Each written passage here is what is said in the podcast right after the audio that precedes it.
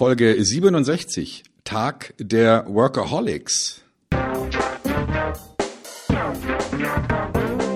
Willkommen bei Fucking Glory, dem Business Podcast, der kein Blatt vor den Mund nimmt. Martin Puscher und Stefan Heinrich sind ihre Gastgeber. Provokateure und vielleicht auch ein kleines bisschen die Helden des modernen Geschäftserfolges. Freuen Sie sich auf Ideen, Geschichten, Vorwürfe, Misserfolge und Erkenntnisse aus der Praxis. Los geht's!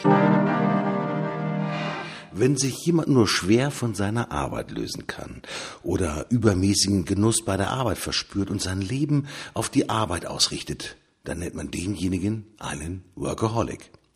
Arbeitssucht ist die medizinische Umschreibung für jemanden, der sich immer neue Aufgaben aufbürdet, bis er unter der Last zusammenbricht. Lust an Leistung und Leistungsfähigkeit ist die Umschreibung für jemanden, der positive Energie aus dem Schaffen zieht. Sind Workaholics vielleicht sogar ansteckend? Und ist die Work-Life-Balance wirklich das neue Maß des Arbeitslebens? Mann, gestern Abend war ich produktiv. Scheiße. Mann, gestern Abend war ich produktiv. Hab das Gefühl gehabt, als wenn ich ja drei Drehbücher geschrieben habe und vielleicht noch einen Blockbuster geschrieben habe. Und das floss mir förmlich aus den Händen. Die Nacht war eine richtige Nacht eines Workaholics. Stefan, Workaholics sind doch geil, oder? Ja, also ich bin, glaube ich, auch ein Stück weit einer. Ne? Also manchmal, wenn ich so mit Kollegen rede und die mir sagen, boah, ich hatte eine Seminarwoche mit drei Seminartagen, bin völlig ausgelaugt das ist bei mir genau das Gegenteil. Ne? Also ich komme aus diesen Seminaren voll Energie raus und äh, denke mir, ja, und jetzt noch einen Baum ausreißen. Also ich finde, finde es richtig klasse. Äh, es gibt Sachen, die mich runterziehen, also zum Beispiel Papier sortieren oder irgendwelche Verwaltungskram. Da kriegst du mich kaputt. Aber Sachen, die mich erfüllen, wo ich so richtig in den Flow komme, wie zum Beispiel ein Seminar halten oder ein Buch schreiben oder einen Vortrag vorbereiten und überlegen, wie man das Publikum begeistern kann, das ist für mich Energie pur. Wahnsinn. Ist das, weil dann einfach die ganze Zeit die wunderschönen ja, Hormone ausgeschüttet werden, Dopamin, Adrenalin, alles das, was einen ja glücklich macht und auch beseelt? Liegt das daran, dass man ja, dieses Workaholic-Gefühl einfach nur dann hat, wenn man sich mit positiven Dingen beschäftigt, also wo man auch selbst in Anführungsstrichen seine Energie schöpfen kann, weil einfach die Hormone einen überschwemmen.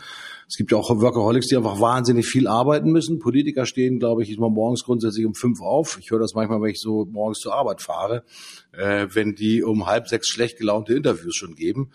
Das kann ja auch schon mal vor. Äh, auch die sind Workaholics. Sind Workaholics grundsätzlich gut gelaunte Menschen und energiegeladene Menschen oder sind das einfach nur ja, treue Paladine, die einfach so viel Arbeit haben und die einfach wegmachen müssen, Stefan? Na, ich denke schon, dass, dass Workaholics sich ihr Schicksal auch aussuchen, ja, dass sie das gerne machen. Oder zumindestens sich eingeredet haben, dass sie es gerne machen. Ähm, vielleicht im, im schlechteren Fall. Und, äh, und bei manchen ist es vielleicht auch so, dass es die einzige Erfüllung im Leben ist, dass sie sagen, na, ähm, da hole ich mir meine Positive Strokes her, ja, wo sie sagen, ja, da, das brauche ich jetzt, um, um mir meine positive Bestätigung zu holen und alles andere in meinem Leben kostet mich Kraft. Kann ja sein, ja, könnte ja sein. Hat bestimmt auch was mit den, mit dem individuellen, ähm, persönlichen Werte Konzept oder Wertestruktursystem zu tun. Was sind die Sachen, die mich mit Energie aufladen? Ja, bei manchen vielleicht sowas wie Sport oder Zeit mit der Familie. Und bei anderen ist es genau umgekehrt. Ja, für die ist Sport Mord und Zeit mit der Familie nervt und die brauchen was anderes. Die brauchen vielleicht Bestätigung oder irgendetwas und äh, holen sich dann auf diese Art und Weise ähm, ihre positiven Signale, die die Energiebits, ähm, die einen nach vorne treiben. Der Begriff Workaholic ist ja durchaus sowohl positiv als auch negativ belastet, muss man ganz klar sagen. Negativ belastet ist es dann so, wenn jemand sagt, oh, ey, du arbeitest immer so viel, geh doch mal abends unter Leute, ja, geh doch mal mit mir einen trinken und sag, nee, du, ich habe einfach noch zu tun, weil ich habe einfach auch Lust dazu, die Dinge auch fertig zu machen und nicht halbfertige Sachen bei mir auf dem Schreibtisch rumliegen zu lassen. Ähm, dann ernte ich manchmal natürlich auch ein Kopfschütteln. Das sehe ich dann zwar nicht, weil es dann am Telefon meistens passiert. Die Leute laufen ja nicht in mein Büro rein und sagen und zerren mich raus, um mit äh, mir unbedingt mal ein Bierchen trinken zu gehen, sondern das sind dann sozusagen die Leute, die vielleicht eine andere Work-Life-Balance haben, die halt aus der Mischung aus, ich sag mal, körperlicher oder sozusagen geistiger Anstrengung bei der Arbeit und dann letztendlich, ich sag mal, einem ja, sehr ausgeprägten Privat- und Unterwegsleben natürlich ihre Befriedigung ziehen. Ähm, und dennoch sagt man natürlich, diese Workaholics, die Leute, die viel arbeiten und die auch die Energie aus der Arbeit wirklich herausziehen, diese Positive Bits, ja, wo die Energie förmlich aus jeder Pore herausquillt, dass die gar nicht mehr unbedingt so lange leben. Sagt man zumindest. Die Mediziner sagen, diejenigen, die unheimlich viel arbeiten, die sind stressgefährdet, ja, die leiden an Bluthochdruck, die sind Herzinfarkt gefährdet. Das sind so die typischen ja, Attribute, denen man auch einen Workaholic von der negativen Seite zuschreibt. Würdest du sagen, dass du bei all deiner Arbeit, ich sag mal, auch einen ungesunden Lebenswandel hast, zu wenig Schlaf bekommst, einfach auch zu wenig, ich sag mal, Ausgleich bekommst, was einem die Medien ja permanent suggerieren, dass man das unheimlich braucht? Naja, ich weiß gar nicht, ob, ob das, äh, ob diese Idee von der Work-Life-Balance, ob die überhaupt Bestand hat. Ja, also wenn, wenn du einem fünfjährigen Kind erzählst, es soll jetzt auf seine Work-Life-Balance achten und äh, nicht so viel mit den Bauklötzen spielen, sondern sich auch mal ausruhen. ja, das ist ja fast schon lächerlich, ja. Also wenn es uns so viel Freude bringt, das, was wir da tun, dann äh, gibt es keinen Grund, auf die Uhr zu schauen und ja, kleine Kinder, die, die einen neuen Baukasten haben, die gucken üblicherweise auch nicht auf die Uhr und sagen dann um fünf, okay, jetzt äh, bin ich fertig für heute, die acht Stunden. Ja, das, das findet nicht statt. Irgendwie haben wir, haben wir dieses Buckeln, ja, aus der Zeit, als man wirklich noch als vielleicht Landwirt oder in, als Minenarbeiter oder Fabrikarbeiter wirklich noch extrem schwere körperliche Arbeit geleistet hat irgendwie haben wir das rübergerettet in unsere angeblich moderne Arbeitswelt und reden uns jetzt ein, dass wir sowas wie eine Work-Life-Balance brauchen. Halte ich für totalen Quatsch.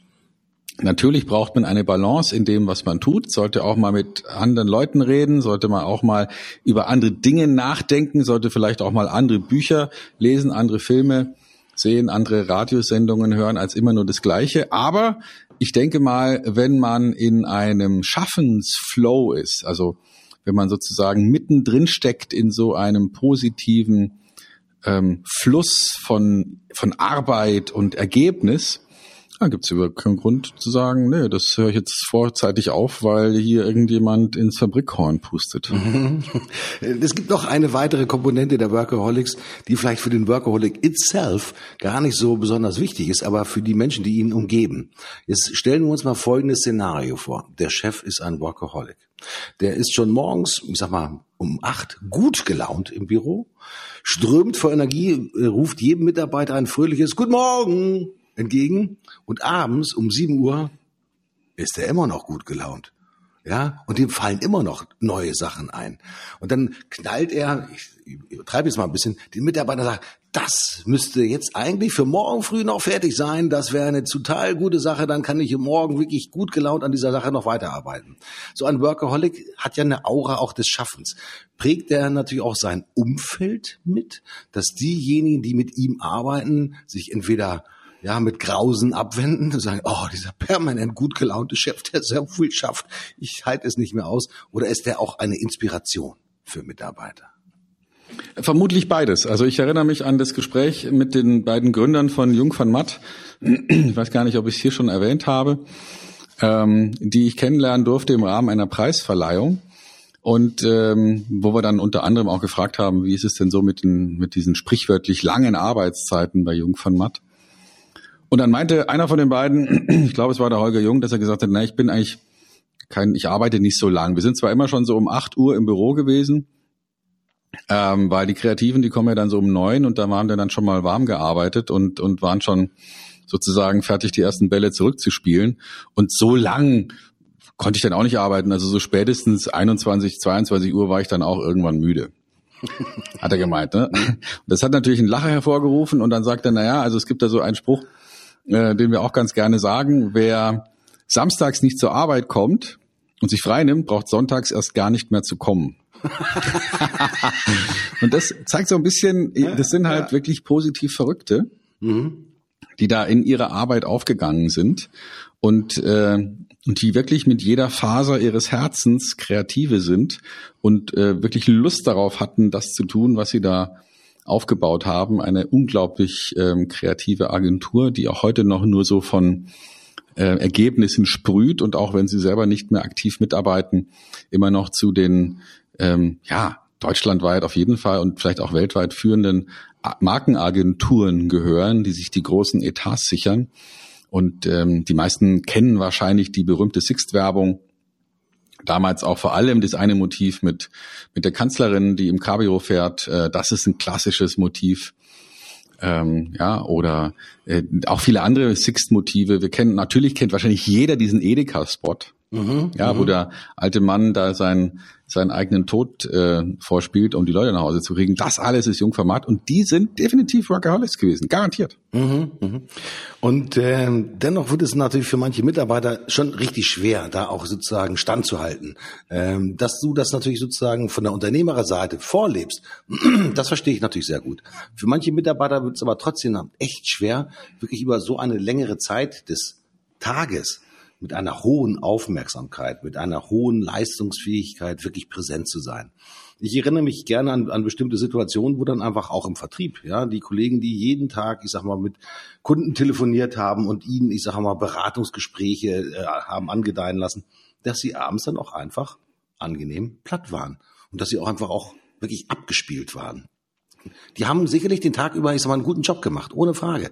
Aber irgendwann erlahmt die Energie. Was macht den Workaholic so energievoll, dass er trotzdem eigentlich über das normale körperliche Maß hinaus noch diese sozusagen Leistungsfähigkeit und diese Leistungsbereitschaft hat. Das kann doch nicht nur Lust sein und Gestaltungswille und nicht nur diese Positive Bits. Geht in dem Körper möglicherweise noch was ganz anderes vor sich?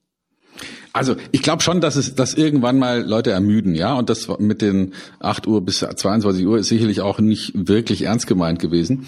Kann man nicht vorstellen, dass man wirklich wesentlich länger als 8, 9, 10 Stunden konzentriert arbeiten kann. Aber acht Stunden schafft wirklich jeder. Und vielleicht ist es so, dass das Jobdesign manchmal so ist, dass es einfach zu ermüdend ist. Also wenn ich jetzt den ganzen Tag Schrauben zählen sollte, könnte schon sein, dass ich so nach der vierten Stunde einfach erschöpft bin, weil die Arbeit so gleichförmig und so wenig fordernd ist. Mhm. Das ist dann vielleicht auch eher ein Bore-out und nicht ein Burnout. Und es könnte natürlich sein, mein Gott, wenn ich jetzt ähm, acht Stunden am Stück irgendwelche schweren ähm, Stahlteile von A nach B heben muss, da bin ich vielleicht dann auch nach vier Stunden wirklich erschöpft und erledigt. Aber die meisten Büroarbeiten, die wir heute haben, ähm, und selbst wenn sie viel mit Kommunikation und mit, miteinander reden zu tun haben, wie beispielsweise im Vertrieb, na, ich bitte dich, wenn ich da die richtige Einstellung dazu finde, dann ist es doch Energie pur und überhaupt nicht ermüdend. Mhm. Und es kommen ja die neuen Workaholics, die kommen ja erst das Thema künstliche Intelligenz äh, lässt sich zum Thema Workaholics sehr gut miteinander verbinden. Denn wenn man alles das glaubt, was man äh, in der Presse so liest und in den Medien und in den Fachartikeln, dann werden diejenigen, die halt wirklich diese eintönigen und wiederholbaren und ich sag mal, ja, automatisierbaren Tätigkeiten haben, die werden eigentlich von den ja, zukünftig ist immer Maschinen wahrscheinlich aus ihrem Job heraus verdrängt werden. Das heißt, Workaholic bedeutet natürlich auch, an der richtigen Stelle ein Workaholic zu sein. Wenn derjenige halt wunderschöne Buchungssätze machen kann und die über acht oder neun Stunden sehr zuverlässig verbuchen kann, toi, toi, toi, sage ich da an dieser Stelle. Ich frage mich, ob dieser in Anführungsstrichen Workaholic in fünf Jahren noch genau diese Tätigkeit ausführen wird. Die Bedrohung der Workaholics durch künstliche Intelligenz ist natürlich ein Thema, das liegt mir schon auch so ein bisschen auf der Seele. Ähm, wir können natürlich unsere gedankliche, unsere geistige und unsere kreative Fähigkeit natürlich exponieren, wenn wir uns natürlich diese technologischen Hilfsmittel auch tatsächlich bedienen. Ich persönlich glaube von mir, dass mein Job noch reichhaltiger wird, dass ich noch mehr Energie aus meiner Arbeit schöpfen werde, wenn ich ganz bestimmte, nämlich lästige, ich sag mal Steine Zählarbeiten, die es natürlich in meinem Job auch gibt, tatsächlich auslagern kann. Ich glaube, das ist eine ganz wichtige Komponente, die man als Workaholic natürlich auch immer wieder vor Augen haben sollte. Such dir Unterstützung, und zwar auch technologische Unterstützung durch Tools, durch Mechanismen, um dich viel mehr letztendlich noch mit dieser positiven Energie der guten Arbeit zu, ja, umhüllen, so nenne ich das jetzt einfach mal. Ich glaube, da kommt für uns auch als ja, ich bin ein kleinerer Workaholic als du, Stefan, und zwar nicht von der körperlichen Größe, sondern einfach vom, vom Workload her. Ich freue mich darauf ja, dass es mir zukünftig, ja, dass mir Tools an die Hand gegeben werden, die es mir leichter machen, viel bessere Arbeit auch zu leisten. Bei Workaholic geht es auch nicht nur um die Menge an Arbeit, sondern es geht auch um die Qualität von Arbeit. Das heißt, mit Kreativität, mit Inbrunst, mit ja, Überzeugungsfähigkeit, einfach gute Geschichten schreiben, tolle Konzepte auszudenken und sich nicht sozusagen wirklich mal, belästigen lassen von Dingen, mit denen man eigentlich nichts zu tun haben will. Das Thema künstliche Intelligenz, Workaholic, ist das für dich ein Widerspruch oder auch eine schöne Ergänzung? Mm, nee, es ist für mich, glaube ich, eine Ergänzung. Und das, was du zum Thema künstliche Intelligenz sagst, vielleicht müssen wir da erst nochmal überlegen, wie wir mit sowas überhaupt umgehen wollen. Also ich bin großer Fan von Homo Deus, äh, da haben wir, glaube ich, auch schon mhm. mal drüber gesprochen.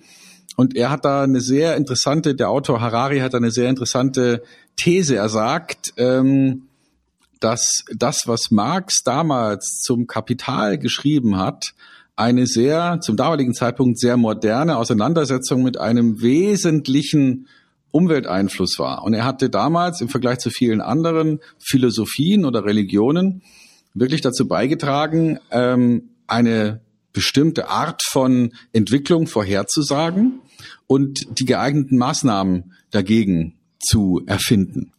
Und vielleicht brauchen wir heute ein Buch, das halt dann nicht mehr das Kapital heißt, sondern die KI oder so ähnlich. Mhm. Und wir uns mal mit den soziologischen ähm, Ergebnissen auseinandersetzen. Was passiert denn, wenn jetzt Hunderte, Tausende von Leuten, die noch vor zehn Jahren einen hoch angesehenen Beruf hatten, äh, jetzt einfach überflüssig werden?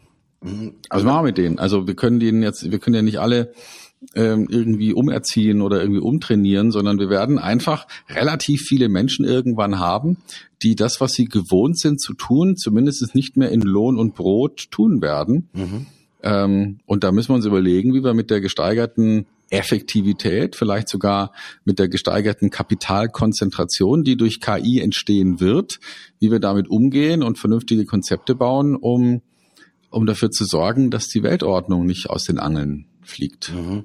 Das ist eine, nicht nur eine philosophisch, sondern eine ökonomisch-philosophische Betrachtung, die wir da ja. anstellen müssen, die sicherlich auch unter ethischen Gesichtspunkten natürlich, ich sage auch mal, schon sehr zwiespältig sicherlich beurteilt wird. Denn äh, diejenigen, die sich mit dem Thema KI aufmerksam beschäftigen, werden erkannt haben, dass KI in den USA vollkommen anders diskutiert wird, wie zum Beispiel in China und nochmal vollkommen mhm. anders als in Europa. Weil wir haben alle ein sogenanntes unterschiedliches Verständnis von der sogenannten künstlichen Intelligenz, was die zu leisten in der Lage ist und wo wir sie auch ethisch und ökonomisch vertretbar und sinnvoll auch tatsächlich einsetzen wollen. Über eins kann man mhm. sich tatsächlich im Klaren sein, zum Thema Workaholics nochmal zurück. Es wird sich definitiv verändern. Derjenige, der eine Aufgabe außergewöhnlich gerne tut und in dieser Aufgabe auch Außergewöhnliches leistet, und dazu gehörst ja auch du, mein lieber Stefan, die werden zukünftig noch besser werden, weil sie letztendlich mal Instrumente an die Hand bekommen, die ihre, ich sag mal, Konzentration auf liebenswerte Dinge, auf energiereiche Dinge, die sie gestalten können, natürlich doch viel mehr befördert und viel mehr beflügelt. Diejenigen, die, ich sag mal, acht Stunden, ich sag mal, ich, der Buchhalter fällt mir jetzt immer nur so spontan ein. Es war eine Tätigkeit vornehmen, die sich auch, ich sag mal, von einem, von einer Maschine erledigen lassen. Die haben vielleicht andere Talente und die werden vielleicht in einem anderen Aspekt genauso ein Workaholic werden. Aber die haben halt vielleicht noch nicht ihre wahre Bestimmung gefunden, wo sie halt wirklich etwas ganz Besonderes leisten können. Ob das nun im sozialen Bereich ist, im, im, im bürgerlichen Bereich, keine Ahnung, von mir ist auch Töpfern, ja, und handwerkliche Dinge tatsächlich vollbringen. Weiß ich nicht. Aber all diese Dinge sind ja gut, wenn sie tatsächlich den Workaholic auch letztendlich mit dieser positiven Energie ausstatten. Das ist doch das, wo du angefangen hast, Stefan. Diese positive Energie, die einen begleitet, wenn man ein Workaholic ist. Mhm. Absolut, natürlich. Und äh, ja, letztlich sind wir jetzt an einer in einer Stelle ähm, und die Geschichte hat sich da schon mal ähm, an einer ähnlichen Stelle befunden, ne? als so die ersten Betriebe des Manchester-Kapitalismus in England entstanden auf der Basis der Dampfmaschine da waren ja 90 Prozent, 95 Prozent der Arbeitnehmer waren ja zu dem Zeitpunkt noch Bauern. Mhm. Und da konnte sich keiner vorstellen, was mit der Dampfmaschine oder dem Telegrafen oder solchen Dingen passiert. Aber die besonderen gesellschaftlichen Umwälzungen dieser Entwicklungs- oder dieser neuen Technologien, die hat eben zum Beispiel Marx damals erkannt und ein Buch geschrieben, das ähm, nicht nur davor gewarnt hat und den Finger gehoben hat, sondern ganz konkrete Strategien und Maßnahmen entwickelt hat, um damit klarzukommen. Und es ist ja genau so gekommen. Mhm. Ähm, Letztendlich ähm, kann man sagen, war es dann eine Sackgasse, weil es nicht so funktioniert hat, wie man sich das vorgestellt hat. Ne? Also der Kommunismus, der Sozialismus äh, ist in sich zusammengefallen, ja, und ähm, nach 100 Jahren verschiedener ähm, seltsamer Versuche, inklusive Nationalsozialismus, zwischen 1914 und 2014 kann man sagen, sind wir wieder da, wo wir damals waren, nämlich der Idee des Individualismus, wo Menschen sagen, auf Basis der Menschenrechte und der ähm, und, und de, des Humanismus als Zentralreligion, ne, das meiste Wohl der meisten oder der größten Zahl. Ähm, wir glauben an die, an die Urteilskraft der Wähler, wir glauben an die Urteilskraft der Konsumenten. Und, ähm, und ja, und jetzt ist plötzlich jeder Einzelne wichtig. Und dann trifft uns in dieser Situation KI, mhm. wo wir dann plötzlich sagen, oh, Mist, ähm, jetzt haben wir hier was geschaffen, was nicht nur im Prinzip das gleiche kann wie ein Mensch, der gut ausgebildet ist, sondern vielleicht sogar schneller, mhm. äh, zuverlässiger und besser. Und äh, hm, ja, und wenn man vor zehn Jahren noch ähm, postulieren konnte, na ja, einen Schachcomputer können wir vielleicht bauen, aber sowas wie einen Go-Computer werden wir nie bauen können, weil es gibt so und so viele Milliarden Konstellationen. Heute wissen wir, es gibt äh, nicht nur einen, sondern mehrere Versionen inzwischen von einem Go-Programm, ähm, die den die besten Leute geschlagen haben. Und äh, und als man dann eins hatte, wo klar war, nie wieder wird ein Mensch gegen dieses Programm gewinnen, hat man eins geschaffen, das sich Go selbst beibringt. Und dieses ja, Ding hat es ja. innerhalb von wenigen Monaten geschafft, besser zu spielen als dieses andere Ding, das man konstruiert hat und das nie wieder ein Mensch schlagen wird. Und hat das, ich glaube, 99 zu 1 ähm, dann aus dem Turnier gefegt. Also natürlich ist klar, dass da jetzt eine Welle auf uns zukommt. Wir haben noch keine Konzepte. Wir haben die Wissenschaft dazu haben wir, aber wir haben noch mhm. nicht die moralischen, philosophischen Konzepte, um das einzuordnen und uns zu überlegen, ähm, wie gehen wir denn damit um? Mhm. Wie können wir, können wir Intelligenz besteuern? Ähm, so wie wir Kapital angefangen haben zu besteuern, müssen wir da irgendwas machen, äh, um, um das in den Griff zu kriegen. Mhm. Ja, und Elon Musk, wir kennen ja äh, beide nicht persönlich, aber zumindest sozusagen von seinen Aussagen her, sagt natürlich auch KI ist sowas wie die Büchse der Pandora. Wenn das einmal geöffnet ist, das kriegen wir nie wieder zu. Ob das nun äh, die positiven Segnungen sind der positiven Automatisierung oder halt natürlich im militärischen Bereich, eigentlich genau sozusagen, ich nenne das einfach mal die Military Bots, ja, die halt wirklich wie eine Schwarmintelligenz in der Lage sein werden, Individuen sehr schnell per Bilderkennung ist immer zu identifizieren, wenn sie demonstrieren, wo auch immer, und natürlich auch möglicherweise sehr selektiv auszuschalten. Auch das sind natürlich sozusagen die negativen Ausprägungen von äh, KI. Nun kommen wir aus dem Gedanken der Workaholics heraus. Und äh, wir haben ja festgestellt, dass so Technologie schon auch den Workaholic unterstützen kann. Ähm, wie kann der Workaholic Vorbild sein, auch für andere um ihn herum, um sozusagen mit der positiven Schaffenskraft, die er ja hat für seinen Job, vielleicht auch für andere Menschen eine Inspiration zu sein, Stefan. Bist du einer derjenigen, der, wenn er im Freundes- und Bekanntenkreis unterwegs ist, guckt, wo sind die Talente einer anderen Persönlichkeit und wenn du dich auf diese Talente und auf diese Fähigkeiten konzentrierst, kannst du viel mehr Spaß haben und die Zeit wird dir plötzlich vorkommen, als wenn sie im Flug vergeht. Genau wie das Kind, das mit den Bauklötzen äh, spielt und eigentlich dann total entsetzt ist, wenn die Mutter abends um sechs sagt, komm zum Abendessen und räum dein Zimmer bitte auf. Und alle, ja, Gebäude, die ich gebaut habe und die Welt, die ich erschaffen habe, muss zurück, ja, in die Kartons, in Anführungsstrichen. Es ist wichtig, dass auch ein Workaholic Inspiration für andere ausübt. Ja, und wahrscheinlich braucht auch jeder Workaholic irgendetwas, was, ähm, was ihm Ausgleich verschafft, ja. Ähm, die, vielleicht die Musik, vielleicht Sport, vielleicht ähm, bestimmte Menschen, mit denen er sich gerne umgibt. Und, äh, und wenn, wenn er das nicht hat, dann wird er wahrscheinlich auch seine Leistungsfähigkeit irgendwann einbüßen. Büßen. Aber vielleicht sind Workaholics Leute, die vielleicht die Fähigkeit haben, mehr als andere ihre positive Energie aus dem zu holen, was sie da schaffen. Also fast schon so wie Künstler oder besonders begnadete Musiker, die ähm, in ihrer Arbeit so sehr aufgehen, dass sie drumherum ähm, ja die Zeit vergessen. Und ähm, ja, vielleicht trifft es auch auf Workaholics zu. Mhm.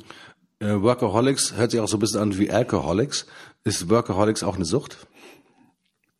Ich denke, es kann süchtig machen, ja. Ich denke, also wenn man da, man, man könnte davon abhängig werden. Deswegen sollte man sich auch, ähm, wenn man das Gefühl hat, dass man sowas ist oder sein könnte, vielleicht zwischendurch auch mal eine Auszeit äh, in anderen Umgebungen, anderen Räumen verordnen ähm, und in dieser Zeit dann auch mal andere Gedanken haben, andere Dinge tun, sich vielleicht äh, auch körperlich mehr betätigen, sich vielleicht geistig auf eine andere Art und Weise betätigen, um wieder die, die nötige Kraft zu tanken und weiterzumachen. Mhm.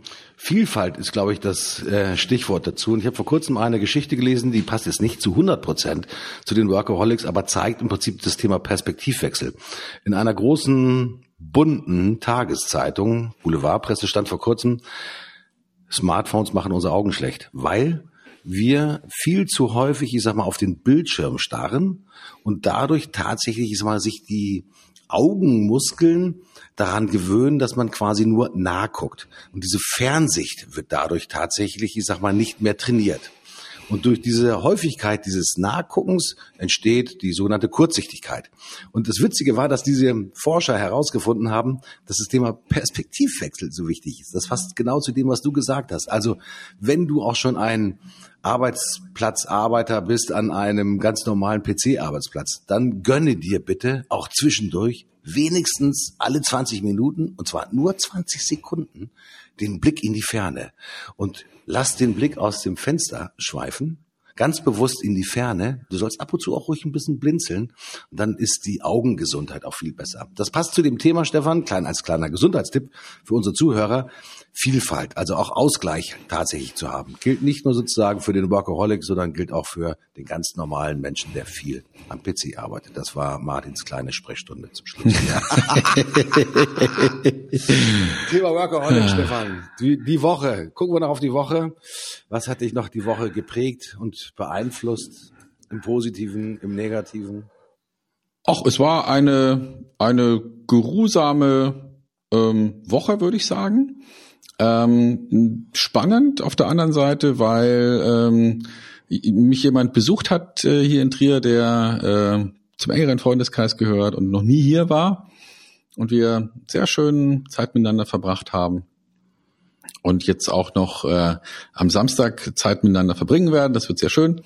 Und insofern hatte ich eine sehr ähm, gar nicht so arbeitserfüllte, sondern eher von, von menschlichen und persönlichen Gesprächen erfüllten zwei Tage, Donnerstag, Freitag und bin jetzt, äh, bin jetzt bereit fürs Wochenende und äh, freue mich auf die nächste Woche. Für mich sind das immer wahnsinnig kreative Zeiten. Also Juli ist für mich immer ein Aspekt von A, Vorfreude auf den Urlaub, den ich mache mit der Familie zusammen, aber auch von Kreativität. Liegt vielleicht auch ein bisschen daran, weil so der, ich sag mal, hektische Projekt- und Arbeitsstress ein bisschen reduziert ist und diese Dazwischenzeit so angenehm ist, um auch ein bisschen die Gedanken fliegen zu lassen, um endlich auch mal eine Konzeption fertig zu machen, die man schon immer fertig machen wollte, um einfach auch in neue Dinge auch hineinzustarten. Also ich liebe diese Zeit, die natürlich, wenn es mit Wärme einhergeht, auch gut ist für die Seele und natürlich auch für die Gesichtsfarbe. Ja, Stefan, ich wünsche dir ein schönes Wochenende. Das wünsche ich übrigens unseren Zuhörern auch. Ich bin raus ein bisschen nicht als Workaholic, sondern als Sleeperholic, ein bisschen am Wochenende. Tschüss, euer Martin. Ich sage auch Tschüss, bis nächste Woche. Treu bleiben, wiederkommen. Ich bin raus. Das war Stefan Heinrich. Tschüss.